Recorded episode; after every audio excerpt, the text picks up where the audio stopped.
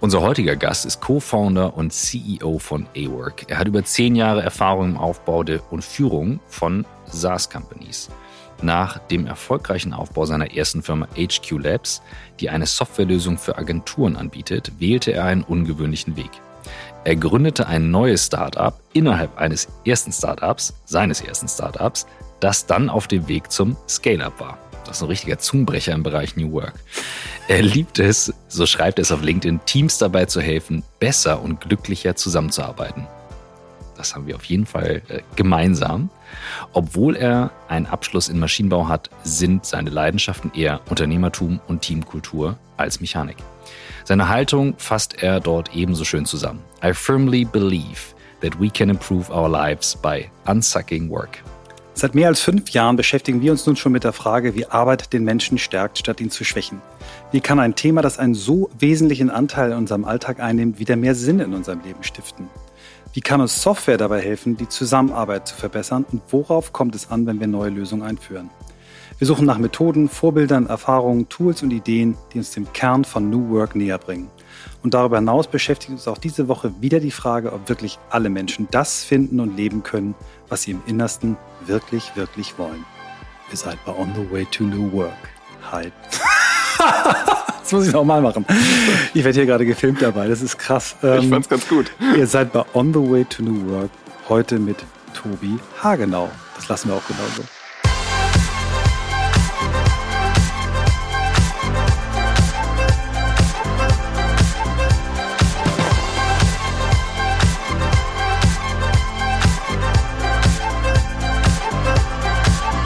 Tobi, wie schön. Ich freue mich sehr, hier sein zu dürfen. Ja, also ähm, es gibt ja Leute von euch, die zuhören, die sagen, man hört, ob wir, äh, wie wir drauf sind, wie wir geschlafen haben, wie die Stimmung ist und ob wir zusammensitzen oder nicht. Und äh, jetzt könnt ihr mal äh, reinhören und mal überlegen, ist das jetzt remote, ist jetzt hybrid, ist das jetzt vor Ort? Wir verraten es mal nicht, wir lösen es dann irgendwann auf. Ja. Okay.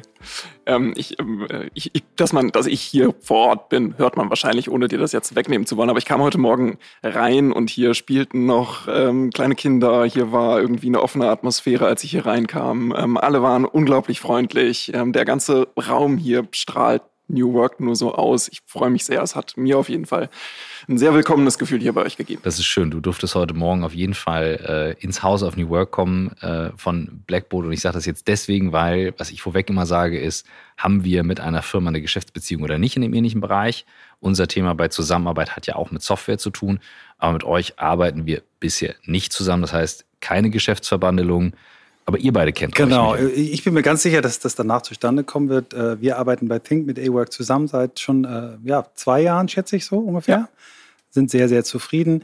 Das ist aber nicht der Grund, warum wir heute hier zusammenkommen. Also ich habe äh, Tobi äh, bei einem anderen Anlass kennengelernt und äh, da kommen wir auch später drauf, äh, der eher mit dem Thema Lernen zu tun hat und kreatives, modernes Lernen. Und war mega begeistert von ihm und habe gesagt, wir sollten uns mal zu dritt treffen.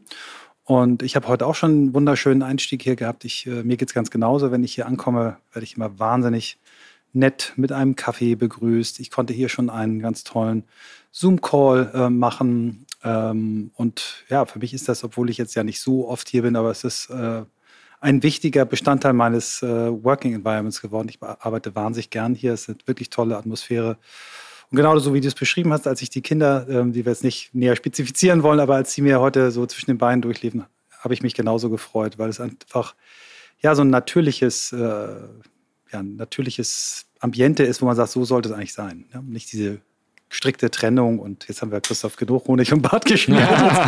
Das war jetzt, keine, haben wir, jetzt haben wir es aufgelöst. Wir ja. sitzen im Haus auf New York vor Ort. Alle, ich ja. bin auch da. Haben und, wir dir die Pointe genommen? Es ist okay. Es, ist okay. Ja. Ich, ich glaube, man hört es. Es, es, sind halt, es, es sind noch Sommerferien. Insofern, ich freue mich sehr, dass ihr das so wahrnehmt und das ist so angekommen.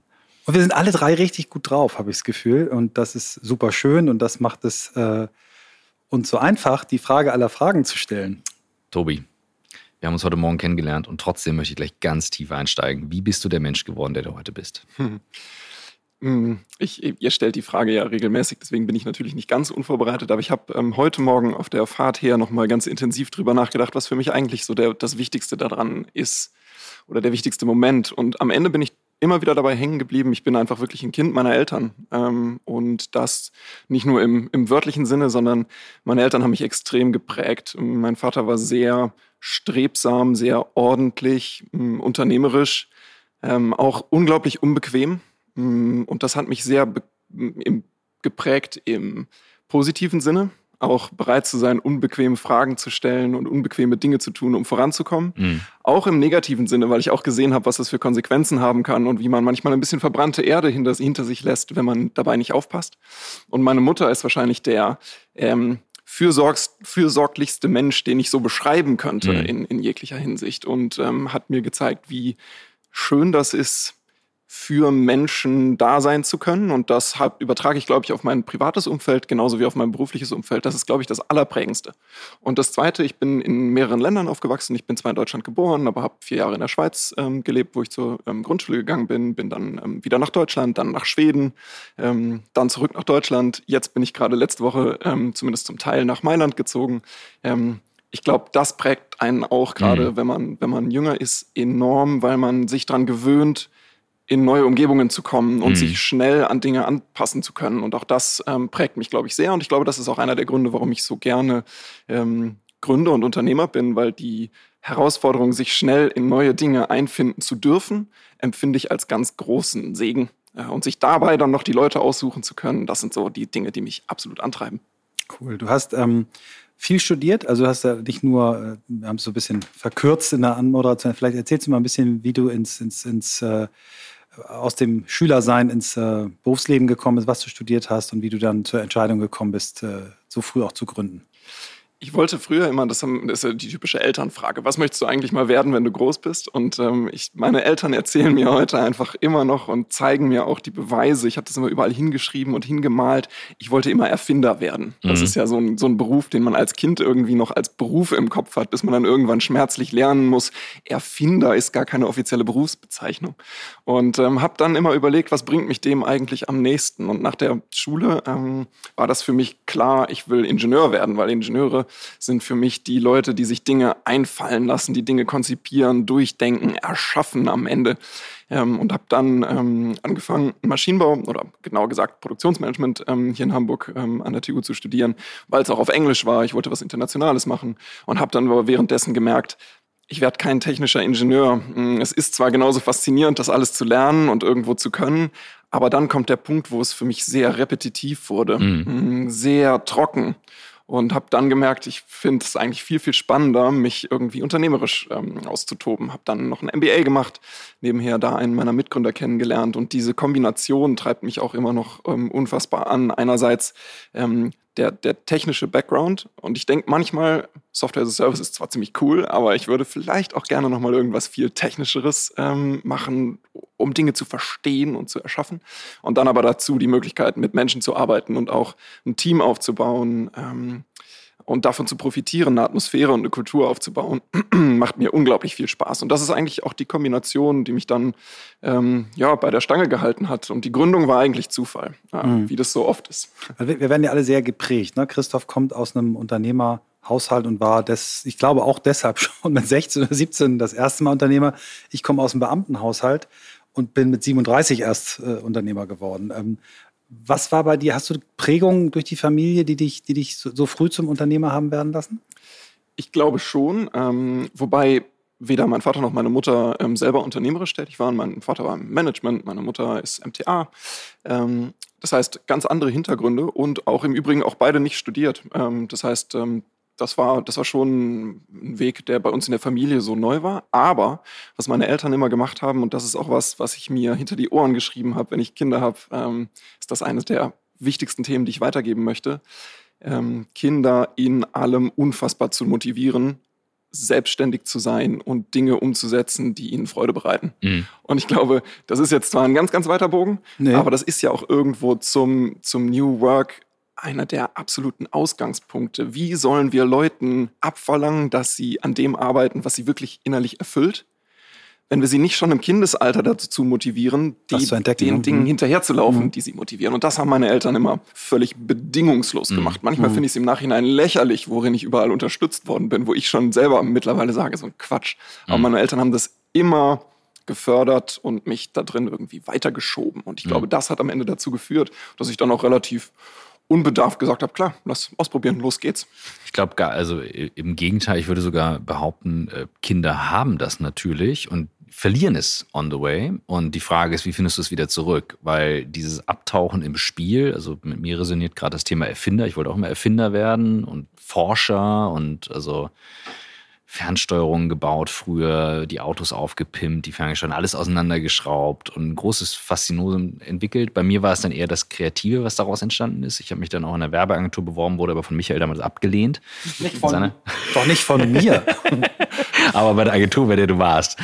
Ähm, da habe ich mich beworben auch. Bei Springer und der Kobi? Ja, ja. Ja, aber ja. da bin ich ja selber dran ich weiß, worden. Ich weiß, ich weiß. Es ist auch, ist ja auch, war ja zeitlich auseinander auf jeden Fall. Das ist immer nur eine Story, die ich erzähle. Da war ein erster Punkt. Und ich glaube tatsächlich, dieses Wiederfinden ist das Entscheidende. Und wenn du das jetzt so beschreibst und erzählst, dann hast du das Gefühl auch nie verloren, sondern beibehalten. Das finde ich sehr, sehr spannend, wie sich das so durchzieht. Ähm, und würde gerne mal hören, auch dass ihr mal erzählt, so, wo ihr geschäftlich miteinander zu tun habt, weil ich kenne den Background noch nicht, viele andere bestimmt mhm, auch noch mhm, nicht. Mhm. Und wie du dir das Spielerische erhältst als Unternehmer, weil ich habe Tage dabei, da bin ich ganz schön äh, äh, grumpy, würden meine Leute sagen. Angespannt, zerknautscht. Und dann gibt es wieder Tage, da habe ich richtig Bock und will angreifen, aber es gelingt mir nicht immer. Ich habe das auch. Ich habe manchmal Tage und ich kann das auch ganz schwer verstecken, wenn ich wirklich einen grumpy mm, Tag habe. Mm. Ähm, aber ich versuche wirklich, mich auch daran zu, mich selber am, am Kragen zu packen und wenn ich anfange, mit anderen zu interagieren, das zu parken so lange. Mhm. Und ich versuche auch überall, wo ich hinkomme, gute Laune mitzubringen. Kennt ihr das? Ich, wenn Leute in Räume kommen und die Energie verschwindet quasi, sie verdunstet mhm. um diese mhm. Personen herum und ich denke mir immer, das ist eigentlich das Schlimmste, was man mhm. im Team antun ja. kann, das schwarze Loch der Energie zu sein. Und ich versuche immer, wenn ich irgendwo ankomme, nicht das schwarze Loch zu sein. Und ich glaube, gerade wenn man Teams aufbaut und wenn man sagt, man möchte Teams bei der Arbeit helfen, dann fängt es genau da an, selber der Energiepunkt und der Energielieferant zu sein. Sei das in Meetings, sei das in Calls, sei das in Dingen, die man befeedbackt, wie negativ mhm. wir uns alle angewöhnt haben, Feedback zu geben. Man mhm. kann das ja auch anders machen. Und ich glaube, es gibt so viele Bereiche und da versuche ich mich wirklich ganz bewusst auch wenn es mir dann schwerfällt und ich manchmal ein bisschen rumgrummel und die mhm. Leute, die mich kennen, sagen, was ist dir dann über die Leber gelaufen, mhm. Mm, dann versuche ich doch nach außen wenigstens Energie mitzubringen. Wenigstens zu sagen, es ist okay, ich bin heute ein bisschen grumpy, aber lasst uns trotzdem irgendwie versuchen, was Cooles draus zu machen. Ihr wisst, ich bin grumpy, aber hey, ist nicht so schlimm. ähm, wir kommen damit alle klar. Äh, das, ist, das, ist, ähm, das ist total wichtig und das ist manchmal auch unglaublich anstrengend. Also wenn du sagst, ähm, wie, wie behältst du dir das als Unternehmer bei? Gründen ist ja immer Achterbahnfahrt. Mhm. Es gibt Monate, da sieht es so aus, als wenn wir nächstes Jahr die Welt erobern und es gibt Monate, da sieht es so aus, als wenn nächstes Jahr vielleicht nicht stattfindet. Und ähm, in den letzteren Momenten fehlt mir auch der Schlaf. Ich schlafe ja. dann wirklich ganz, ganz schlecht. Also es ist so, dass mir die berufliche Situation unglaublich auf meine, so, das hat gesundheitliche Auswirkungen für mich. Ja. Ich kann dann wirklich nicht schlafen und es hat auch, ja, eben und so weiter. Und in den Momenten dann dennoch zu sagen, das ist da und ich weiß das und es ist mein Job, mir darüber den Kopf zu zerbrechen, aber es ist nicht jedermanns Job bei uns im Team. Alle müssen darüber Bescheid wissen und alle müssen an einem Strang ziehen, um da wieder rauszukommen. Aber ich bin der, der den Schlaf verlieren muss. Und das ist okay so. Und ich kann trotzdem morgens ins Büro kommen und gute Laune verbreiten und die richtigen Dinge raussuchen und ähm, auf eine gute Art und Weise alles geben ohne das an alle anderen ausstrahlen zu müssen. Mhm. Und ich glaube, es gibt da gar, gar keinen Trick. Ich glaube, die Erkenntnis und dass sich immer wieder daran zu erinnern, dass ich mir diesen Job dafür ausgesucht habe, weil es mir ja auch Spaß macht, mhm. ähm, ist einfach das A und O. Ja, die Selbstverantwortung. Ne? Also mhm. Du bist ganz allein dafür verantwortlich, wie, äh, wie du dich fühlst und wie du damit umgehst und was du machst. Und das rauszugeben ist natürlich zu leicht. Ähm, ich fand gerade das Bild sensationell, das schwarze Loch der Energie, weil das ist eben eine Entscheidung, mhm. das nicht zu sein. Und das macht Führen zu einer Tätigkeit und nicht zu einem Titel. Ne? Weil, ja. Denn, ne? Richtig. Ja. Lass uns, also wir sind ja schon hier im Deep Dive viel schneller als, als gedacht. Äh, lass uns noch mal ein bisschen die, die, die Eckpunkte noch mal kurz abhaken, damit wir ganz tief wieder reinspringen können. Ähm, du hast darum gefragt, äh, Christoph, was für eine Art von Software ist das eigentlich? Mhm. Erzähl doch mal ganz kurz, wie du überhaupt auf das Thema Software as a Service gekommen bist, dann du was Spezielles, du hast ja angefangen mit HQ Labs eine, eine speziell für Werbeagenturen Softwarelösung zu entwickeln Und jetzt mit A-Work hast du ja eine, die für alle Companies, für alle Formen der Zusammenarbeit, das können auch Organisationen sein, die kein Unternehmen sind, es kann eine Stiftung sein, es äh, organisiert die Zusammenarbeit. Vielleicht, dass du ein bisschen da, uns mal in deine Welt, in deine Produktwelt kurz reinholst und dass wir dann auch schnell wieder äh, tief eintauchen in die was macht Zusammenarbeit dann noch besser äh, außer Software? Mich interessiert das. Ne? Also, ja, ja, nein, also das ist nun mal das, was wir jeden Tag ja, machen. Insofern, give it to me. Here's the pitch. Genau. Sehr gerne. Genau. Ich fange trotzdem mal vorne an, wie ich dahin gekommen bin. Ähm, Während des Studiums haben ähm, meine Mitgründer und ich uns die Zeit vertrieben mit studentischer Unternehmensberatung. Ich weiß nicht, ob euch das was ja. sagt oder den Hörern was sagt. Das sind einfach Studenten, die sich zusammentun und Projekte für Unternehmen ähm, im Unternehmensberatungsstil bearbeiten. Ich dachte damals, ich werde vielleicht mal Unternehmensberater, deswegen war das sehr naheliegend. Im Nachhinein bin ich froh, einen anderen Weg gegangen zu sein, aber es hat mir sehr viel Spaß gemacht. Und ähm, wir mussten Projekte verwalten, wir brauchten eine Software dafür, konnten uns nichts leisten. Also haben wir in den Sommerferien so ungefähr uns hingesetzt und das erste Produkt äh, zusammengeschraubt für unseren eigenen Bedarf. Und unsere Beratungskunden waren die ersten Kunden, die kamen dann und sagten, können wir es kaufen? Es war nicht verkaufbar, es war auch nicht hübsch und es war auch buggy. Aber wir haben dann von vorne angefangen, weil wir dachten, da könnte doch noch ein Geschäftsmodell schlummern. Und so sind wir zu dem ersten Produkt gekommen, ähm, HQ Labs. Ähm, das Produkt gibt es auch noch. Äh, wir haben das letztes Jahr die, die Firma verkauft, ähm, was ein sehr schöner Abschluss war.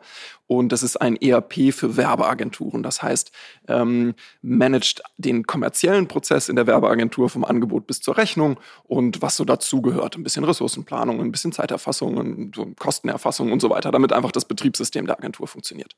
Und da sind wir, um das vielleicht nur als Randnotiz auch ähm, über Zufall gelandet. Wir haben angefangen für Maschinen- und Anlagenbauer zu arbeiten. Es war naheliegend, mhm. weil das unser Hintergrund war und haben dann festgestellt, vor elf Jahren war Software as a Service für deutsche Maschinen- und Anlagenbauer noch ein relativ zäher Vertriebsprozess und wir hatten einfach nicht das Geld, um den durchzuhalten. Deswegen mussten wir uns Leute suchen, die digitaler sind und so sind wir eigentlich bei den Agenturen gelandet. So. Und jetzt, zehn Jahre später, haben wir ähm, irgendwann den Punkt erreicht, wo wir gesagt haben, ursprünglich wollten wir doch immer uns selber und anderen Teams dabei helfen, besser zu arbeiten. Und mit unserer kommerziellen Lösung sind wir zwar auf einem sehr guten Produkt Pfad mhm. gelandet, aber eigentlich davon abgekommen, was wir ursprünglich immer machen wollten. Mhm. Und was als Hobbyprojekt entstanden ist, ähm, ist dann zu einem zweiten Produkt herangereift, ähm, wo wir uns wirklich auf die Grundlagen besonnen haben, die wir auch über die zehn Jahre gelernt haben, über die ganzen Teams gelernt haben, mit denen wir zusammengearbeitet haben und ähm, sind bei A-Work gelandet, einer Lösung, die Teams aller Art, viel kreative Teams auch, aber am Ende haben wir auch hm, Städte, Universitäten, Konzerne, aber auch alles andere von klein bis groß dabei helfen, ihre Arbeit zu organisieren. Und wir leben ja in einer Zeit, in der sich Arbeit so schnell verändert wie nie zuvor. Wem sage ich das? Ähm, und das betrifft auch, wie sehr unser persönliches mit unserem professionellen Umfeld verschmelzt. Das heißt, wir brauchen auch Anwendungen, die das unterstützen. Wir müssen plötzlich sehr flexibel Termine zwischen unserem ganzen privaten Umfeld mit unserem ganzen beruflichen in, unter einen Hut bringen. Wir müssen viel, viel besser planen können, weil einfach fluider gearbeitet wird. Und wir müssen natürlich mehr remote und hybrid arbeiten können.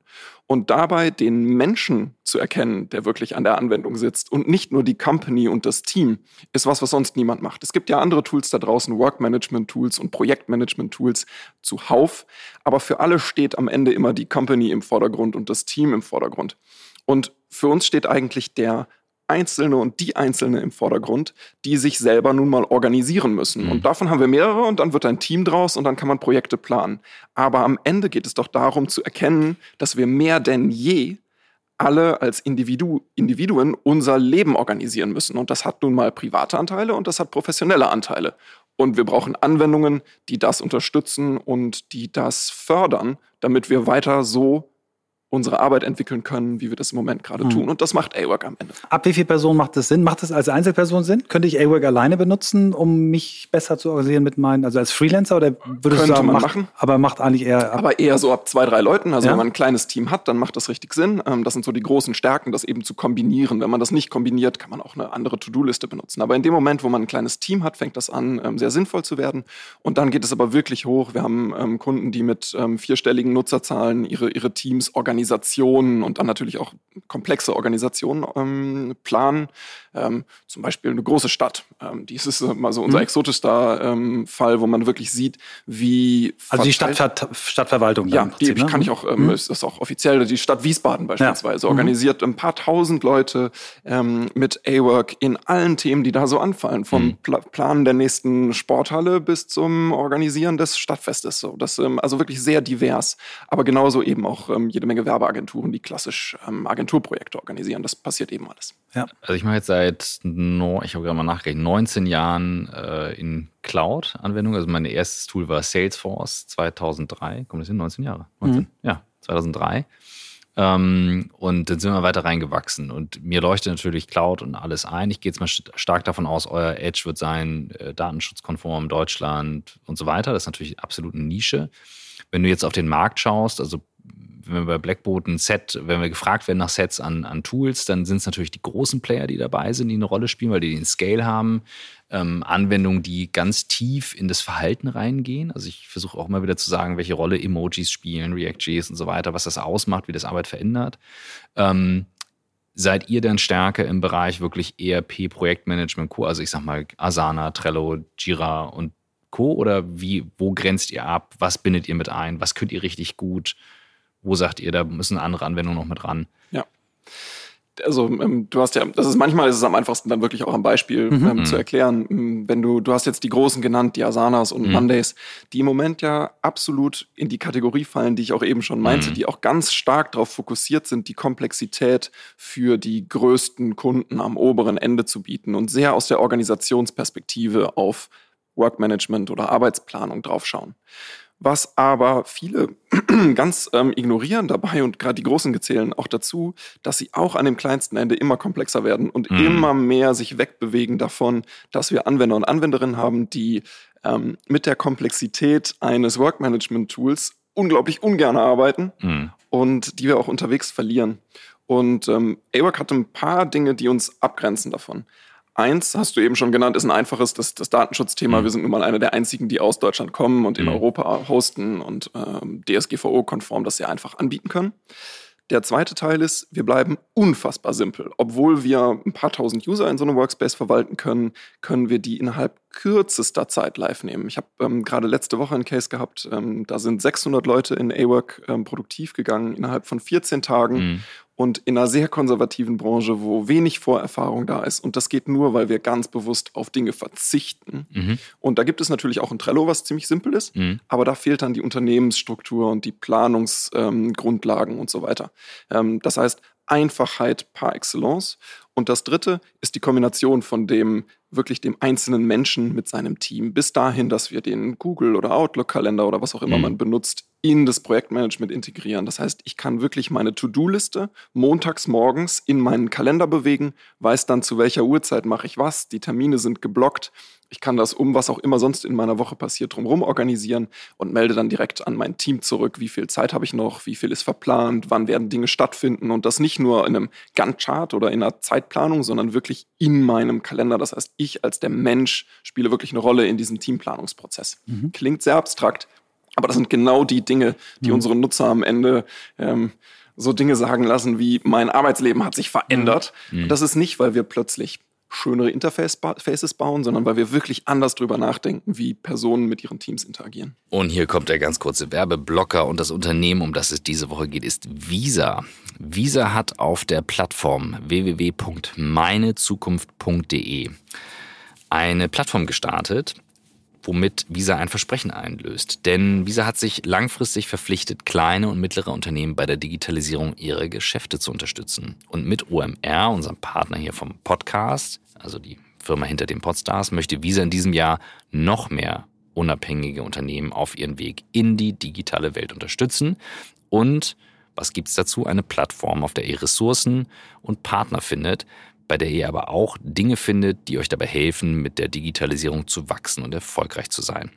Im Mai startet daher, beziehungsweise ist jetzt dann schon gestartet, eben jetzt schon aktiv, Visa zusammen mit OMR die edukative Online-Plattform Mein Geschäft, meine Zukunft für interessierte KleinunternehmerInnen und GründerInnen dort erwartet euch sehr viel Content, inspirierende Impulse. Ich habe gerade mal auf die Seite geschaut. Einiges an Content, Ressourcen rund um das Thema Finanzwissen, Business Banking, Buchhaltung, Steuer.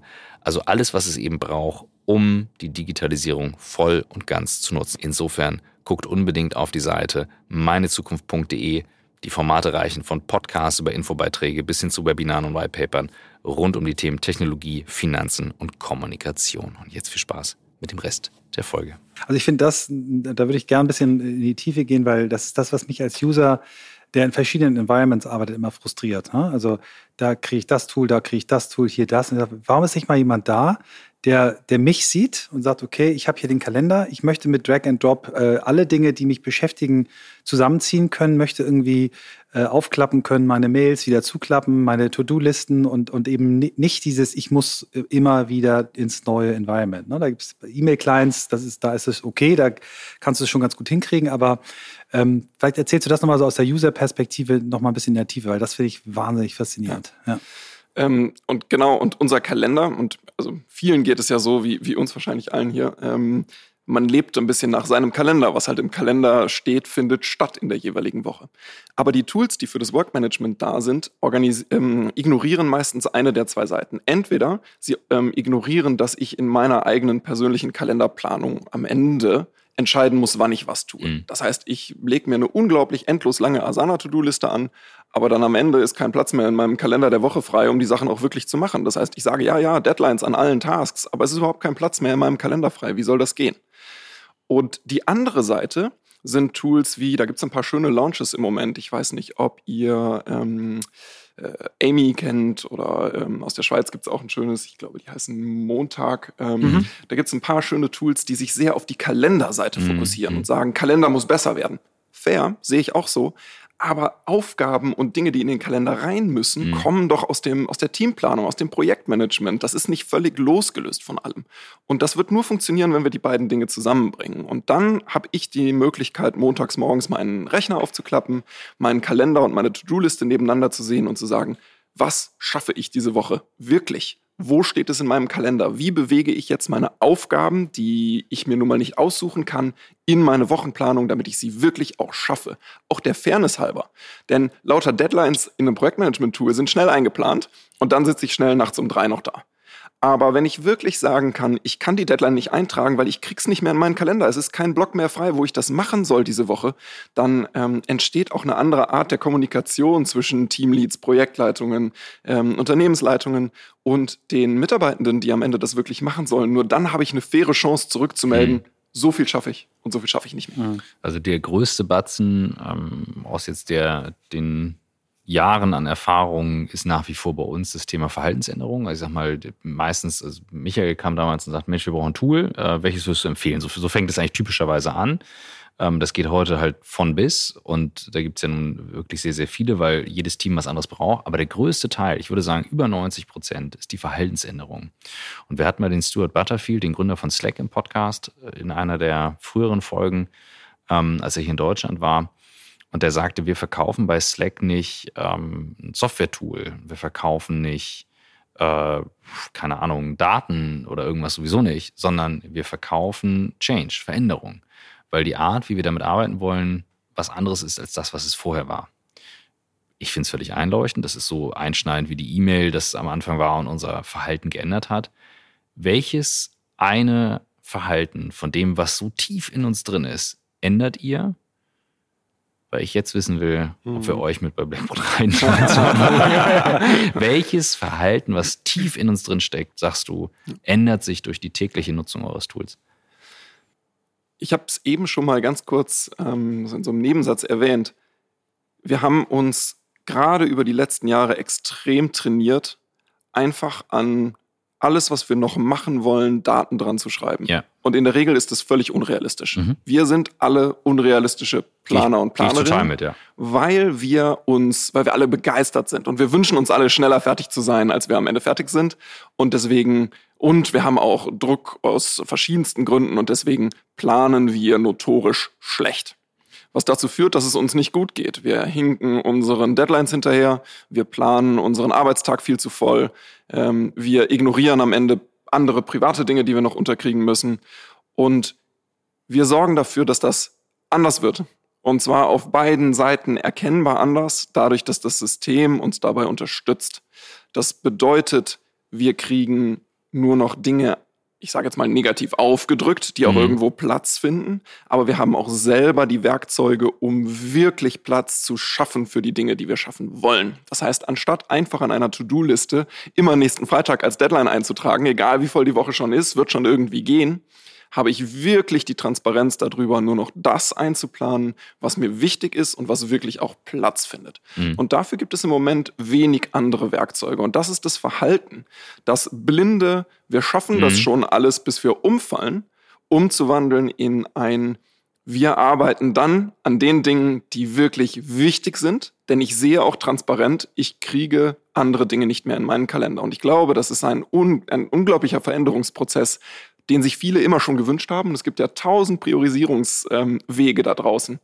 Aber die mangelnde Transparenz auch für andere in einem Team darüber, was steht denn jetzt schon in meinem Kalender auf meiner Prioritätsliste, hindert uns im Moment im großen Stil daran, solche Dinge auch mhm. umzusetzen. Mhm. Und das ist glaube ich, wenn du jetzt sagst, dieses eine Verhalten, was sich ändert, ich mhm. glaube, dann ist es mhm. das. Also wenn ich das, super Frage, Christoph, ich, äh, genau das ist das, was ich liebe. Äh, so eine Frage, die ich nie stellen könnte, aber die mir jetzt gerade eine tolle Vorlage gibt. Also das, was ich mitnehme, auch mit dem, wie du eingestiegen bist, dass du gesagt hast, ihr, ihr fangt äh, nicht die Perspektive Company, sondern die Perspektive User an.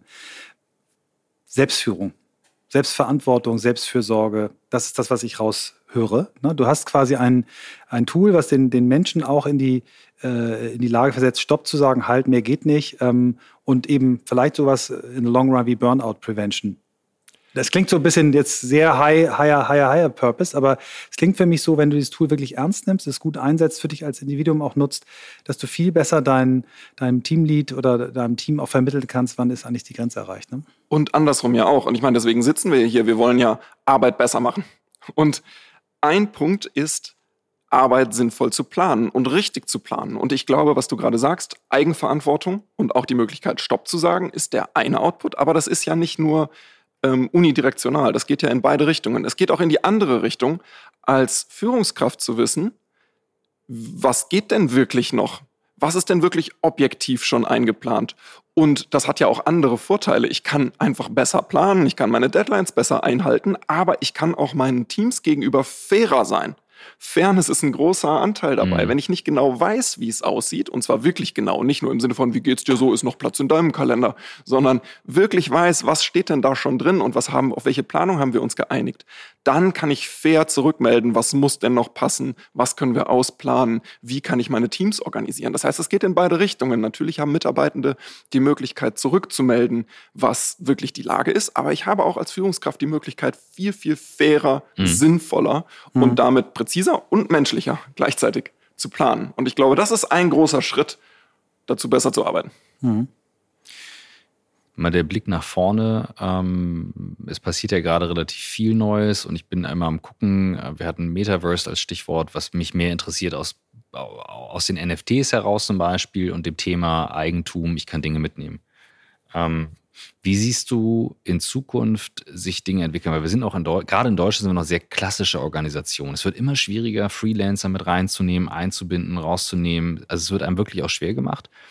Aber das soll ja nicht heißen, dass sich das in Zukunft vielleicht mal ändert. Gibt es Sachen, wo du sagst, Mensch, stell dir mal vor, ich könnte als Tobi meine ganze Projektarbeit mitnehmen in eine neue Firma und quasi über ein anderes Tool hinweg einbetten. Ne? Weil wir werden immer in einer Welt leben, wo die großen Infrastrukturen laufen, Microsoft, Google, Amazon, was im Hintergrund läuft, also bin ich ganz klar. Aber es könnten natürlich gewisse wertschöpfende Prozesse mitgenommen werden. Weißt du, wie ich meine? Also, dass du sagst Absolut. quasi, ne, den Teil habe ich reingebracht in die Organisation, der hat einen Wert. Hm. Und das sind aber meine, das sind meine Projekte, Kontakte, Daten, Adressen. Kontakte, whatever. Also mhm. da kann man noch viel fantasievoller werden, als es heute sind. Ja. Mhm. Und kann den Mehrwert reinbringen in so eine Zukunft. Ist jetzt reine Zukunftsmusik, einfach mal nach vorne gedacht, aber setze ich mich viel mit auseinander. Resoniert total, weil wir uns auch unglaublich viel damit auseinandersetzen, wie sieht Arbeit und wie könnte vielleicht auch die Unterstützung von Arbeit so in den nächsten 5, 10, 20, 50 Jahren aussehen. Ähm, wir waren gerade vor ein paar Wochen auf unserem ähm, Company Offsite und haben ähm, einen ganzen Nachmittag zusammengesessen und genau solche Szenarien mal entwickelt. Und eines dieser Szenarien, was mir sehr hängen geblieben ist, ist genau das. Stell dir vor, Du organisierst dich an irgendeinem zentralen Ort. Lass es jetzt, lass es A-Work sein, wäre schön, mhm. aber lass es auch einfach irgendein anderer Ort sein. Und du kannst für die verschiedensten Dinge in deinem Leben, auch vielleicht nicht nur professionelle Dinge, vielleicht auch in privateren Umfeldern, einfach deine Organisation mit der Organisation anderer zusammenschließen. Verschiedene Kreise zusammenschließen. Und du bleibst aber mit deiner Organisation und damit auch mit deinen Inhalten, mhm. vielleicht auch einigen Prozessen und wertschöpfenden Bestandteilen autark. Und wenn du jetzt entweder als Freelancer, und ich glaube auch daran, dass die Freelance Economy noch über die nächsten zehn Jahre explodieren wird. Ich glaube, mhm. das ist ein großer Treiber wenn ich als Freelancer mit einer neuen Company kollaboriere, gibt es einfach eine Schnittstelle und die mag auch zu den Microsofts und Googles dieser Welt sein, aber ich connecte mich einfach mhm. und damit bin ich integriert. Ich bin in der Company integriert, ich bin in den kommerziellen Prozessen ja. integriert, ja, aber genau. ich bin vor allem auch mit meinen Inhalten integriert und kann diese teilen über Company-Grenzen hinweg. Mhm ähm, oder sei das, ich kündige und fange woanders an zu arbeiten, dann ist mein Onboarding ganz einfach, weil ich bleibe als Person in meinem Organisationsumfeld autark. Im Moment ist es ja immer noch so, dass ich das Organisationsumfeld ja, genau. meines Arbeitgebers ähm, quasi übergestülpt bekomme. Aber muss das eigentlich so sein? Kann ich nicht viel autarker in meinem selbstbestimmten Organisationsfeld bleiben? Und ich glaube, das ist ein Riesentreiber. Und ich glaube, das funktioniert auch in manchen privaten Umfeldern. Wenn ich nun mal mein Leben organisiere und ich, ähm, weiß nicht, und wenn ich nur in Urlaub fahre mit mit irgendwem anders. Warum connecten wir uns nicht und habe alles, was ich dazu brauche, Planung, Termine, To-Dos, Abrechnung, was auch immer man so braucht, habe ich plötzlich da integriert. Ich glaube also, diese Idee, mhm. ähm, sehr autark zu sein in seinem digitalen Organisationsfootprint. Wir reden ja viel über den Datenfootprint, der, den man bei sich selber behält mhm. und der ist es auch sicherlich das dringendere Thema. Aber warum behalten wir nicht auch unseren digitalen Organisationsfootprint bei uns und mhm. werden werden auch einfach kompetenter da drin. Wo heute vielleicht viele Zuhörer und Zuhörerinnen noch sagen, ist so ein Quatsch, ich muss doch meinen Urlaub nicht irgendwie digital organisieren und so ist ja alles schon gut, klappt auch so. Mhm. Glaube ich, dass da kompetenter zu werden, ist gesetzt in der Zukunft. Vor allem, wenn man bedenkt, ne, wir laufen alle mit den Dingern durch die Gegend. Ne? Also die halten ja sogar fest. Also das ist, also wir, die, also ich halte das Handy gerade hoch, also das mhm. Smartphone. Mhm. Ähm, und das, das ist ja wie so ein Heiligtum. Ich habe ähm, gestern, ähm, mein eines Telefon hatte einen Mikroschaden, ich muss es abgeben und es muss komplett gewiped werden. Also ja, machen Sie erstmal ein Backup. Ich so, ist alles ready, ist alles schon, alles schon durch. Ich habe immer ein eins, das komplett gespiegelt ready ist. Und dann war ähm, ein Kollege von mir mit und der sagte, wie du hast zwei? Ich so, ja, aber halt immer schon startklar. Das ist so, als wenn ich mit dem Ding dann irgendwo reinkomme und weitermache. Und so stelle ich mir das vor in Zukunft, wenn du sagst, du gehst irgendwo raus, kommst irgendwo rein, bringst Dinge mit, du bringst was rein. Und mir ist es aufgefallen an, ähm, als wir, Michael, wir hatten neulich den NFT-Podcast mit ähm, Jürgen Alker. Mit Jürgen. Und als ich da nochmal geschaut habe, es gibt super viele junge Leute, die gerade zu Investoren werden. Die investieren in kleine Sachen, in kleine Companies. Das ist wieder so ein Trend geworden wie nochmal in der ersten New Economy Bubble, wo man auf dem Schulhof investiert hat. Nur jetzt sind halt Tools da, dass du das zu Hause machen kannst mit verschiedensten Dingen. Und so fragmentiert sich das. Und den Trend finde ich unfassbar spannend. Und jetzt kommt der Punkt zu der Frage, Michael, die du gestellt hast mit dem Thema, was macht das mit uns im Stress? Weil das musst du wahnsinnig gut managen. Diese mhm. verschiedenen losen Enden zusammenhalten ja. ist ja viel schwerer, als zu sagen, ich gehe heute auf Arbeit und da sagt mir Chef, was Phase ist. Mhm. So, das wird halt anders. Ich, ich würde da gerne einmal noch das äh, noch verschärfen, weil ich das super finde. Also ich, ich habe in meinem Kopf, ich träume von der von dem digitalen PA slash Coach. Ne? Also die Kamera in meinen Devices kann ja heute schon registrieren, habe ich Stress, habe ich nicht Stress. Die kann Blut, also man kann mit Hilfe von diesen Kameras äh, schon sehen, äh, wie fließt mein Blut, bin ich irgendwie ne, gut drauf. Du kannst äh, mit deinem ganzen Ding, die du personal trackst, könntest du Informationen kriegen, die in einer Software, die dich organisiert, quasi vielleicht mit Hilfe von Machine Learning sagt, Michael, mach mal ein paar Abhaksachen, wo du einfach blind das machen kannst, weil deine Konzentration ist gerade unten. Oder Michael, du bist im Moment im Flow, nimm dir doch mal eine konzeptionelle Arbeit für die nächste Stunde vor, weil du gerade so geil drauf bist. Ne? Also ist das und, und dann kombiniert mit diesem, ich habe mein persönliches Dashboard, wo ich, wenn ich mit einer Company arbeite, gerne mir die Asana To-Dos reinpacke in den Kalender, möchte sie aber dann auch abklicken können und sie werden automatisch, also Schnittstellen ist ein wichtiges Thema, KI ist ein Thema. Wie siehst du, sag mal, in zehn Jahren die, die Softwarewelt äh, der, der Arbeitsorganisation. Ist sowas realistisch oder ist das totaler Quatsch, den ich mir da vorstelle? Ich glaube, das ist absolut realistisch. Ähm, das sind ja jetzt nochmal zwei, zwei Aspekte daran. Mhm. Einen, den du jetzt zuletzt angesprochen hast, Schnittstellen. Mhm. Wir leben ja jetzt auch schon in der digitalen Welt der Schnittstellen um, ähm, zwischen verschiedenen Tools. Das ist im Moment mhm. die haupttechnische Schnittstelle, an der wir arbeiten. Aber durch das Szenario, was wir gerade eben aufgemacht haben, habe ich ja plötzlich auch die ganzen Organisationsschnittstellen und die persönlichen mhm. Schnittstellen genau. überall zu managen. Und ich, das wird einerseits eine technische Herausforderung, da auch für Standards zu sorgen. Mhm ich glaube, viele Softwarehersteller träumen davon, einfach selber der Standard werden zu können, aber das ist relativ unrealistisch, wenn man sich die Welt im Moment so anschaut mhm. und die, die, die, die, das Ökosystem so anschaut. Das heißt, es werden irgendwo Industriestandards entstehen müssen für die Übertragung von Arbeit und Organisation. So ähnlich wie wir Kalenderstandards haben, werden wir auch dafür Standardformate schaffen mhm. müssen, Stück für Stück. Und das Zweite, was du gerade sagtest, ist die, der, die tiefere Integration unserer Tools in wie es uns gerade geht mhm. und die bessere Unterstützung unseres Zustands durch die Software, die wir so nutzen. Ähm, ich, ob wir wirklich uns dann immer scannen lassen wollen, um unseren Mut zu erkennen, muss man mal schauen. Das genau, ist, ist, ähm, ist optional. Muss Teil des ne? Zeitgeistes. Es gibt Leute, die würden es machen, andere nicht. Mhm. Aber ähm, bei der Organisation zu unterstützen und gerade in der Komplexität und in dem ganzen Fluss, in dem wir uns befinden zwischen verschiedenen Organisationen und Teams und To-Dos, KI oder einfach auch clevere ähm, Regeln zu schaffen, in denen Tools uns unterstützen können, um besser mit mehr Mindfulness unsere Arbeit zu organisieren, halte ich für absolut realistisch. Und sei das nur ganz trivial, da gibt es ja auch schon Anwendungen, die damit anfangen im Moment zu sagen, hier sind noch Kalenderslots frei, irgendwie ist mhm. dein Kalender nicht mhm. ordentlich organisiert, du hältst deine Pausen nicht ein und so weiter. Hier wäre der alternative Vorschlag, wollen wir mal versuchen, das zu verschieben scheitert in der Realität im Moment daran, dass man mit vielen externen Leuten zusammenarbeitet und, und das einfach nicht so rumjonglieren kann. Aber genau da kommen wieder solche Standards und Schnittstellen ähm, mhm. zur Sprache und die brauchen wir, das müssen wir erstmal erreichen, bevor, glaube ich, wir da mal ankommen. Aber mhm. Schritt für Schritt. Und das dauert, ne? Das darf man natürlich auch nicht vergessen. Solche Sachen dauern. Äh, bis E-Mail mal ein Standard war, auch der Visitenkarte hat es auch gedauert. Äh, da kann, Michael, da kannst du aus deiner Vergangenheit einen Schwung erzählen, wann das losging. Mhm. Meine erste war eine T-Online-Adresse. Ich überlege gerade wann. 97, 98, 97, irgendwie sowas. Ja, ich habe 93 äh, in meinem ersten Job. Ähm, da war noch, da hat, äh, da, da gab's, äh, hat Apple das noch gehabt. Du hast quasi ein internes Mail-System ja. gehabt und ein, äh, ein, externes. Das haben sie von Next äh, übernommen. Next ja, hatte damit angefangen. war das. Das war, da bin ich, als habe ich als Unternehmensberater angefangen. Das war krass. Mhm. ähm, und dann gibt es natürlich den Aspekt mit äh, dem Thema, wie wird das quasi aus Führung akzeptiert? Also bei uns ist momentan, dass viele Führungskräfte sagen, ja, wie kriegen wir alle wieder zurück ins Büro? Und dann frage ich immer, warum? So wie ich vor zehn Jahren gefragt habe, wie können wir die E-Mail abschaffen? Dann habe ich gefragt, ja. warum? Weil mhm. er erklärt erstmal die Gründe und Beweggründe. Da merkt man natürlich das Thema Kontrolle.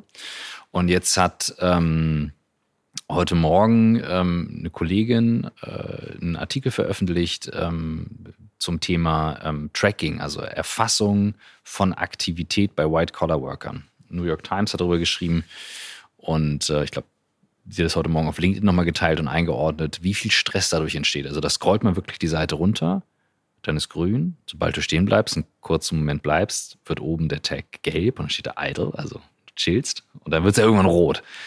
Und das ist schon krass, was Systeme da natürlich machen. Und das zeigt aber auch, dass wir das in uns drin haben, auch Taylorismus und Kontrolle, die reinkommt. Und auch da wieder Verhaltensänderungen bei Führungskräften. Was sind Dinge, die ihr beobachtet, wo ihr sagt, wir müssen Führungskräften wirklich beibringen, auch Teile abzulegen, zu sagen, okay, ihr müsst darauf vertrauen, weil. Ja, und was du gerade sagst, ähm, ein Wort noch zu dieser Technologie. Natürlich ist das technologisch möglich. Das ist ja noch nicht mal besonders technologisch aufwendig. Das heißt, wir reden wirklich nicht über ein Thema, was man der Technologie oder der technologischen Entwicklung anhängen könnte, sondern wir reden wirklich über ein Verantwortungsthema seitens der Führung. Und ähm, das offensichtliche Thema, das wir im Moment sehen, ist natürlich der Umgang mit ähm, Anwesenheit ja. in, in, mhm. jeglicher mhm. Form. Es ist ja omnipräsent.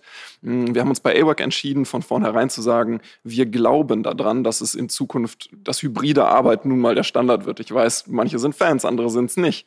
Aber wir werden uns wahrscheinlich ähm, nicht dagegen wehren können. Und die Frage ist auch, warum sollten wir? Denn manche Leute arbeiten gerne an einem Ort gemeinsam und es hat nachweislich Vorteile, gemeinsam an einem Ort zu, zu arbeiten. Aber es gibt eben Leute, die arbeiten gerne von überall. Und warum können wir nicht hart daran arbeiten, Kulturen und Prozesse zu schaffen, die per Default das ermöglichen.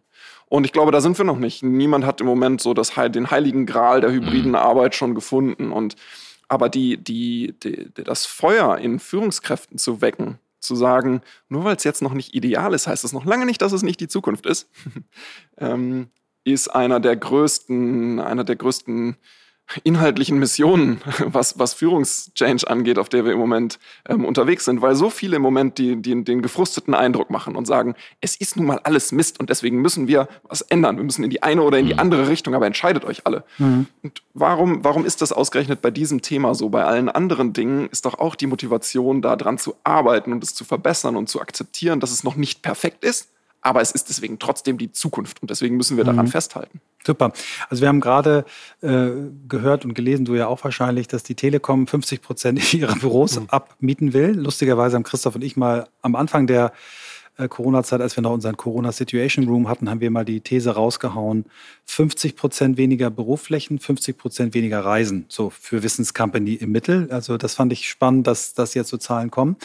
Und mich interessiert, oder uns interessiert immer, wenn jemand im Podcast das Stichwort bringt, was habt ihr, für, also ihr habt gesagt, ja, wir sehen das, das ist irgendwie ein Thema, aber habt ihr Regel, habt ihr, habt ihr ein Modell, eine Vision, habt ihr was ganz konkret für euch? Und das wäre schön, wenn du das mit uns teilst. Klar. Also wir haben im Moment ganz konkrete Regeln. Wir haben ähm, von unser, unser Team ist so zu 30 Prozent remote. Ähm, wir, haben, wir haben Leute in Brasilien, in Italien, in Österreich, in, also ganz, ganz verteilt. Ähm, das heißt, 30 Prozent sind dauerhaft nicht im Büro, richtig. sondern sie arbeiten ne? dauerhaft genau. remote mhm. und die anderen sind auch hybrid. Mhm. Und wir haben Regeln für die Remotees. Die holen wir viermal im Jahr nach Hamburg eine Woche. Und ähm, für die Leute, die hier bei uns vor Ort sind, ähm, die sind zwei Tage die Woche im Office. Und zwar am Donnerstag sind alle da, das ist unser Team Day. Und einen weiteren Tag können sich ähm, die Teams oder die äh, Mitarbeitenden dann aussuchen. Und warum machen wir das? Warum haben wir strenge Regeln dafür? Weil wie alles, was man irgendwo unternehmerisch versucht umzusetzen, haben wir einen Plan damit, wir haben ein Ziel damit. Das ist nicht willkürlich. Wir gehen nicht einfach nur mit der Situation um, weil alle schreien, sie wollen zu Hause sitzen, sondern wir sagen, wir glauben, das ist die Zukunft, aber wir haben ein ganz konkretes Ziel. Wir wollen Kultur schaffen, die sich sehen lassen kann, weil wir glauben, dass es ein, es macht Spaß, so, erstens, es macht uns glücklich. Und zweitens ist es ein unglaublich starkes Werkzeug im, im unternehmerischen Werkzeugkoffer. Und um diese Kultur zu schaffen, brauchen wir auch Momente, in denen wir zusammen sind an einem Ort. Und einer dieser Momente ist unser Team Day für die, die hier sind. Und viele Sachen laufen dann eben hybrid ab, auch an diesem Tag. Aber es bringt, es gibt uns die Möglichkeit, Orte zu schaffen, in denen unsere Kultur besonders manifestiert. Und das Schlimmste ist, sich unglaublich viel Mühe mit diesen Orten zu geben, so wie ihr das hier ja auch gemacht habt. Ihr habt euch unglaublich viel Mühe gegeben. Aber wenn nie jemand hier ist, dann wird der Ort ein leerer Ort bleiben und es entsteht keine gemeinsame Kultur. Und damit das funktioniert, damit sich das auch lohnt, müssen Leute gemeinsam ab und zu dort sein, sonst bleibt der Raum der Raum und nicht ein Ort, an dem sich Kultur manifestiert. Und deswegen gibt es nun mal strenge Regeln dafür und ähm, strenge Regeln gibt es in allen anderen unternehmerischen Umfeldern auch. Und man muss immer unterscheiden zwischen maximaler Flexibilität, die wir lieben, und den Dingen, die notwendig sind, damit das Unternehmen das erreicht, was wir, was mhm. wir als Plan haben. Und man sollte, glaube ich, Kultur und Arbeitsmodus auch als unternehmerisches Werkzeug erkennen und nicht nur als Reaktion auf den Zeitgeist. Jetzt steppst du gerade in meinen Sweet Spot rein und äh, wusste, jetzt werde ich dich. Äh, das, ist, ja, das ist ja auch äh, gezielt so. Nein, wir machen das. Also das ist tatsächlich, womit wir uns in aller Tiefe auseinandersetzen, wenn halt Firmen sagen, wir wollen jetzt Hybrid.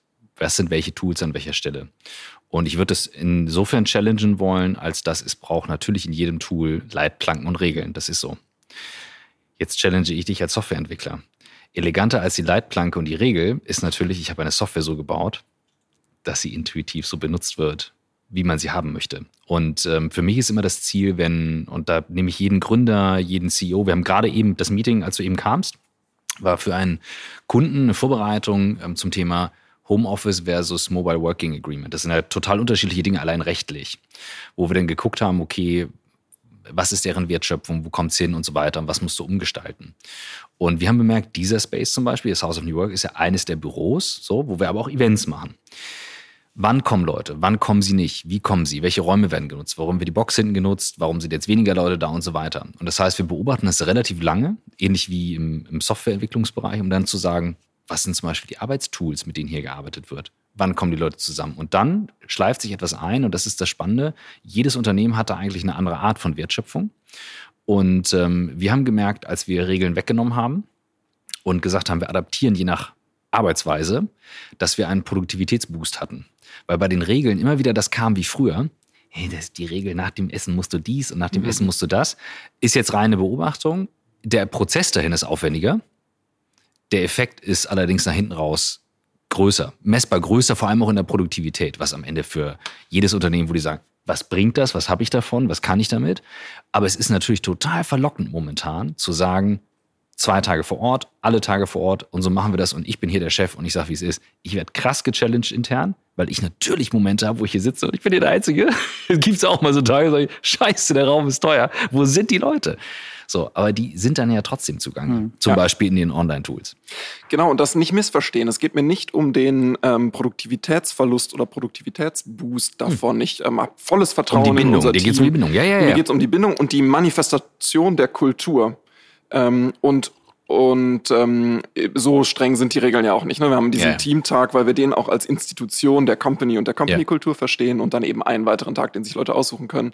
Ähm, was du aber gerade gesagt hast, ist, das ist genau das, was ich auch äh, versuche fast schon zu predigen.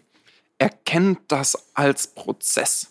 Genau, das ist total. Da gehe ich voll mit. Heute, und was du sagst, da ist ja sehr mit. wissenschaftlich, sehr methodisch. Ja, ja, ja. Ihr macht das, ihr guckt, ihr guckt euch die Tools mhm. an, ihr guckt euch an, wie euer Space neu genutzt wird. Ihr verändert den Space. Und genau das machen wir auch. Das ist eine Evolution dahin. Ich meine, wir sind alle erst seit äh, maximal ein paar Jahren in diesem Hybrid-Modus, wenn man früh dabei war, so ungefähr. Hm, andere Arbeitsmodi haben sich über Jahrzehnte eingeschliffen, mhm. verbessert, ähm, haben eine Evolution durchgemacht.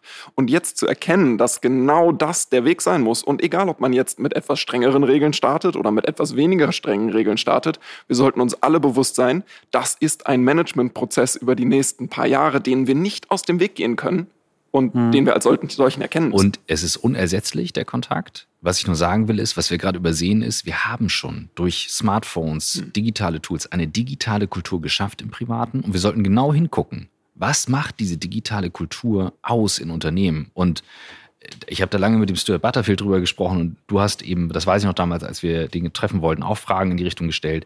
Was sind die Details? Und die achten enorm auf Details. Es macht halt eben was, ob du mit einem Emoji auf etwas reagierst. Es macht was, wenn wir einen LinkedIn-Post schreiben und Michael schreibt was drunter äh, und haut nochmal einen Kommentar. Das ist Engagement. Das ist eine, eine echte Kultur auf Distanz, die ist da. Und wir sollten genau hingucken, wenn wir sagen, wir wollen hybrides Arbeiten. Das ist aufwendiger als vorher. Wie funktioniert Führung auf Distanz? Was es früher schon gab, aber mit Tools, die fast in Echtzeit das ermöglichen und was macht es vor Ort aus? Das braucht ganz neue mhm. Führungstrainings. Das funktioniert nicht einfach mhm. so, aber dass es ein Prozess ist, da bin ich voll mhm. bei dir. Das geht halt nicht von heute auf morgen. Ja, ich finde, find, ähm, deswegen stelle ich die Frage so gerne, ist eben auch spannend zu gucken, wa was probieren Unternehmen aus. Ne? Wir haben schon alles Mögliche gehört. Ne? Wir haben bei, bei äh, das hatten wir noch nicht im Podcast, da werden wir wahrscheinlich bald haben, äh, A1, das ist die Telekom in Österreich, die so ein Modell haben, was ich echt frappierend, also jedem, den ich erzähle, bei dem löst das so einen Denkprozess aus. Ah, so kann man es ja auch machen. Die sagen, die koppeln quasi ähm, die, die, äh, den, den, Arbeitsort mit dem Anspruch auf den festen Arbeitsplatz. Die sagen, wenn du, äh, du kannst alle vier Wochen äh, den Modus wechseln. So, sagen, pass auf, wenn du Office First hast, das heißt, du bist vier Tage pro Woche hier, kriegst du einen festen Arbeitsplatz. Wenn du Home First bist, das heißt, du bist vier Tage zu Hause, und einen Tag im Büro, dann hast du auch einen Arbeitsplatz, aber der ist flexibel, der muss flexibel mhm. sein. Und äh, wenn du Flexmodell hast, wo du so zwei bis drei Tage hast, äh, hast du auch äh, quasi einen äh, Arbeitsplatz, der flexibel ist, hast, bist aber bevorzugt, hast ein bisschen mehr Chancen als die, die nur einen Tag da sind. Kannst du alle vier Wochen wechseln und musst auch ein bisschen im Team absprechen und so weiter. Das fand ich eine geile Regel, wo ich mhm. sage, wow, das gibt einen geilen Denkansatz. Ähm, ich habe eine Firma neulich, ich glaube, es war bei About You, die sagen, mhm. äh, die sagen, äh, bei uns ist irgendwie Dienstag, Mittwoch, Donnerstag. Ja, genau. So. Finde ich auch interessant. Ich finde deinen Ansatz interessant zu sagen, nee, wir haben, wir haben den Team Donnerstag, es gibt auch andere Unternehmen, die sagen, wir haben nur einen Tag im Monat. Ähm, aber zu wirklich sich zu überlegen, was wollen wir, was brauchen wir, ich finde, als Unternehmer darf man das auch und ja. Unternehmerin äh, setzen. Und dann bin ich aber bei dir, Christoph, äh, äh, Genau, der Prozess ist das Geile, zu sagen, wir probieren es aus, wir messen, wir und hingucken. Genau, du musst genau, hingucken. hingucken ne? also, ja. Und dann die Brücke zu den Tools schlagen. Um genau. da nochmal die, die ja, Brücke genau. zu schlagen. Viele sagen, ich führe jetzt eine Regel ein und dann wundere ich mich, dass es nicht funktioniert. Mhm. Aber die mhm. Regel einzu, ähm, äh, einzuführen ist nur ein Teil, die ist das Ziel. So wollen wir, dass es abläuft. Aber jetzt muss ich die Infrastruktur schaffen, damit das auch möglich ist. Um mal ein paar Beispiele zu nennen. Natürlich muss ich für hybride Meetings sinnvolle Lösungen schaffen, mhm. dass, dass die hybride Experience auch für alle Beteiligten wirklich richtig gut ist. Es reicht nicht, dass sie okay ist. Sie muss richtig gut sein. Wenn da ähm, im, im Konferenzraum sieben Leute sitzen und die drei Remotees verstehen kein Wort, dann kann ich die ganze, dann kann ich mein ganzes Vorhaben, kann ich in die Tonne treten. Und natürlich muss ich da Equipment anschaffen, Disziplin, ähm, das von der Hardware des Mikrofons mhm. bis zur Redereihenfolge muss das anders ablaufen, wenn ich nun mal Hybrid First bin.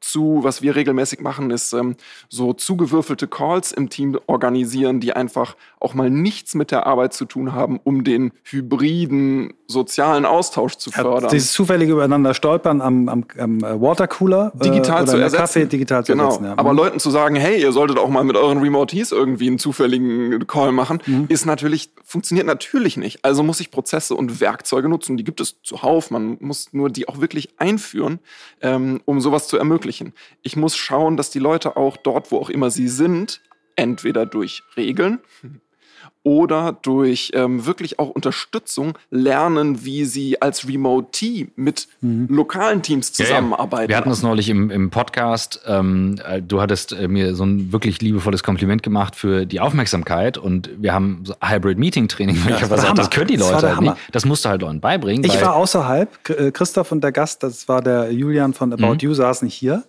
Und ich habe mich die ganze Zeit voll integriert gefühlt, weil Christoph immer geguckt hat, was macht er gerade. Wir hatten vorher vereinbart, lass uns melden, wenn wir was sagen wollen.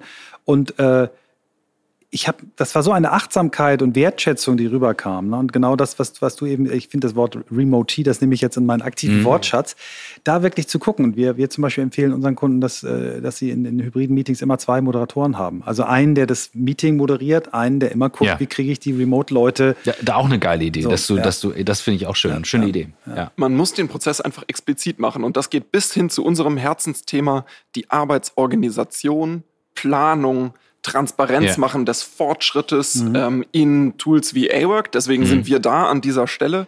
Ist auch ein Element dazu, nicht nur in den Meetings, sondern auch darüber hinaus Transparenz zu schaffen, die mir äh, verloren geht mhm. in dem Moment, wo Leute an verschiedenen Orten sind. Und das zeigt nochmal, wie explizit mhm, man mhm. diesen ganzen Prozess machen muss, damit er eine Chance hat ja. zu funktionieren. Ja. Ich gebe sofort an dich ab. Ja, ich sage nur eine cool. Sache. Ähm, für mich ist die Entscheidung, ob wir mit einem Partner, Partnerin, Tool zusammenarbeiten, vor allem auch Gründe entscheidend. Und wir hatten Slack in der Beta schon genutzt, aber als wir Stuart Butterfield getroffen haben und ich gemerkt habe, okay, der Typ greift an, der meint das wirklich ernst, sind wir voll draufgegangen, machen genauso Microsoft Teams und Co., aber habe gesagt, das ist geil ich finde das, was du erzählst, das kommt echt an. Ich bin sehr dankbar dafür, dass wir hier vor Ort sitzen, wenn man merkt das. Und ihr habt da noch eine Reise vor euch und ähm, ich möchte die gerne hm. begleiten, so wie Michael schon prognostiziert hat. Super. Ich hole jetzt noch einen Kaffee und dann müssen wir gleich ja, hier ja, genau. Richtung Abschlussfrage genau. kommen. Mach wir, mal, mach mal ruhig. Wir hitten die Stunde. Ja, ja, mach, mach mal. Mach ruhig hier noch einen Kaffee für mich mit. Nimm gerne mhm. noch einen. Dann haue ich noch so ein paar Sachen raus, die, die ich auf meiner To-Do-Liste hatte. Ähm, Tobi, ihr sagt bei euch äh, auf eurer Homepage, äh, dass ihr das Work-Management-Tool für die glückliche Zusammenarbeit. Und das Wort Glück möchte ich gerne als Brücke nehmen zu eurer äh, Studie, die ihr mit Apinio zusammen äh, ja. macht. Oder das ja eigentlich macht ihr ja regelmäßig jetzt zum zweiten Mal, glaube ich. Erzähl mal ein bisschen was über Happiness at Work und, und warum ihr das als, als, als Marktforschungsstudie ja. Angegangen seid. Also es, es, geht um den Work Happiness Report. Ähm, den haben wir letztes Jahr zum ersten Mal durchgeführt und jetzt zum zweiten Mal ähm, als Kooperation mit ähm, Apinio, genau. Und warum machen wir das? Also uns interessiert es wirklich, wie wir Teams glücklicher machen können bei der Arbeit. Und Glück entsteht ja aus Erfüllung bei der Arbeit, entsteht dadurch, dass man sich wohlfühlt bei der Arbeit, entsteht durch viele, viele Dinge. Und wir wollten nochmal genauer herausfinden, auch aus Sicht all der Leute, für die wir arbeiten, was sagt ihr denn? Was macht euch eigentlich glücklich bei der Arbeit? Und wir wollen es auch noch mal ein bisschen wissenschaftlicher untersuchen. Was macht Leute denn eigentlich wirklich nachweislich glücklicher bei der Arbeit? Mit dem Ziel, es einfach rauszufinden, damit wir alle informiertere Entscheidungen auf der Grundlage treffen können. Aber auch mit dem Ziel für uns, das besser unterstützen zu können in unserer Software, in unserer Beratung, in allem, was wir tun. Und deswegen haben wir den Work Happiness Report rausgebracht, haben ähm, in einer repräsentativen Studie 1000 Leute befragt. Wissensarbeitende, muss man dazu sagen. Das ist unser, unser Limit. Ähm, ich würde mir nicht anmaßen, in der Pflege Ratschläge, äh, Empfehlungen zum, zum Thema Work Happiness zu geben. Ich glaube, da gibt es andere große Baustellen. Das will ich nur einmal gesagt haben.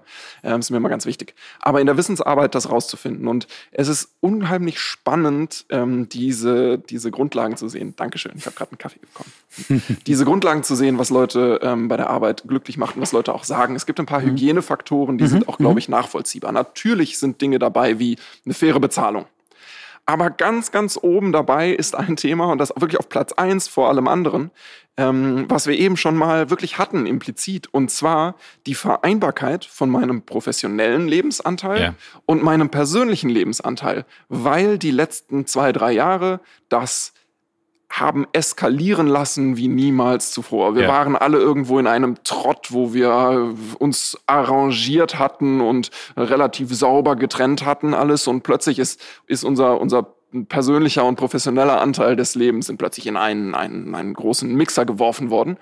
Und damit sinnvoll umgehen zu mhm. dürfen, mhm.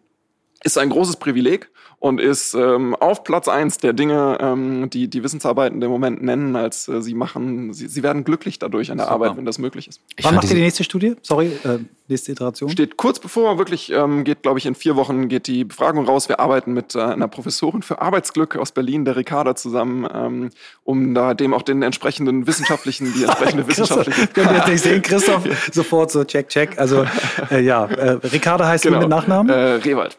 Liebe ähm, Ricarda, falls du uns jetzt hörst, äh, hättest du Lust, zu uns in den Podcast zu kommen? Wir hätten da so ein Thema zum Thema Glück und neue Arbeit. Und äh, Tobi, ja, Tobi, macht eine Intro hier. Sehr gut. Ricarda hat ein Werkzeug entwickelt, um ähm, Arbeitsglück in Teams zu messen, mhm. ein wissenschaftliches, und hat das auch schon validiert, ähm, auch in verschiedenen Kulturen validiert, was auch unglaublich spannend ist. Bisschen Randnotiz jetzt hier, aber mhm. kann ich nur empfehlen. Und gemeinsam ähm, haben wir vor, daraus ein gewisses Barometer zu machen, um auch die Entwicklung nachvollziehen ja. zu können. Welche Themen kommen neu auf? Wie geht es Teams in unserer Umgebung? weil es uns einfach unfassbar am Herzen liegt. Und ich glaube, da haben wir ein schönes Dreiergespann an, an, an Beteiligten, ähm, um diesen Report rauszubringen. Und deswegen bin ich auch sehr gespannt, den Vergleich zu sehen aus der letzten Runde und jetzt, ähm, ob sich über die letzten zwölf Monate schon was getan hat. Cool. Ähm, ja, super spannend. Nice. Bevor wir jetzt auf die Zielgerade kommen und Christoph die allerletzte Frage stellt, ähm, würde ich gerne nochmal auf deinen, ähm, also wir haben so viele Themen, die wir nicht geschafft haben, also spricht alles für eine Folge 2 du hast dich entschlossen, ähm, deiner Freundin nach Mailand zu folgen. Du bist Unternehmer hier in Hamburg. Deine Freundin ist Professorin an der Bocconi in, in Mailand und du hast gesagt, ich komme zu dir. Erklär uns mal ein bisschen was über das private Modell, wie du, wie du das machst und warum du es machst.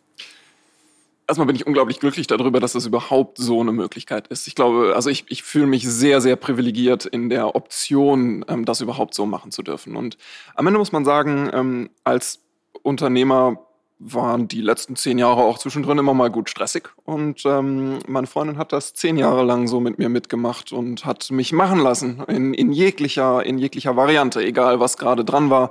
Ähm, ich konnte mich da voll und ganz ausleben und habe volle Unterstützung dazu gekriegt.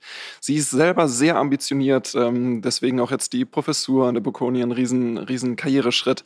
Und nach zehn Jahren habe ich auch einfach das ganz, ganz dringende Bedürfnis und das Gefühl, ähm, das auch zurückgeben zu wollen. Es, es ist auch, sie ist auch dran in diesem Schritt und, und äh, verwirklicht da sehr doll ihren Traum. Und ähm, es ist mir eine absolute Herzensangelegenheit, das da ein Teil von sein zu können und ähm, habe eben jetzt die Option, das ähm, so umzusetzen. Das stellt mich und uns als Team auch vor eine ordentliche Herausforderung. Ich bin plötzlich als CEO nicht mehr hauptsächlich hier in Hamburg vor Also nicht mehr jeden Donnerstag?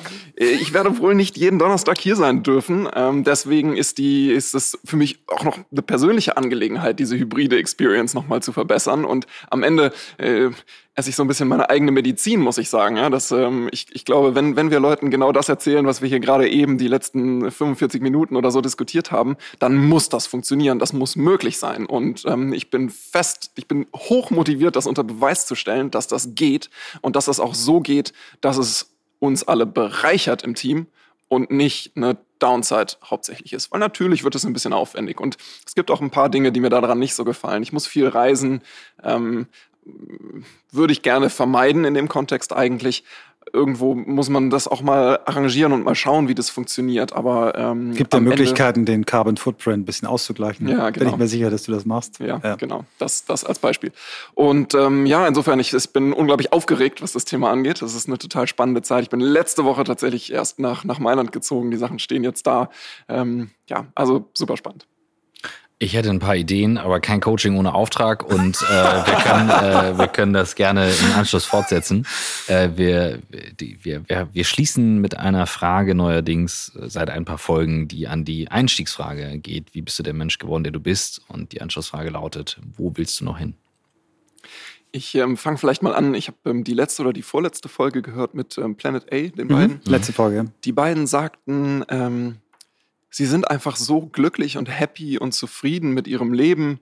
Ähm, sie wollen das gerne einfach so, so weitermachen. Ähm, und ich fand, das, ich fand das einerseits sehr beeindruckend, weil ich sage, so zufrieden muss man mal sein. Mhm. Und habe dann darüber nachgedacht, ich bin auch sehr zufrieden. Ich bin sehr glücklich mit meinem Leben. Aber ich habe auch noch 7000 Sachen vor. Mhm. Ich äh, will einfach unglaublich viel ausprobieren und erleben. Ich habe ein berufliches Projekt, das ich, für das ich Feuer und Flamme bin, das ich über die nächsten Jahre gerne eine Dimension größer machen will als alles, was wir bisher gemacht haben.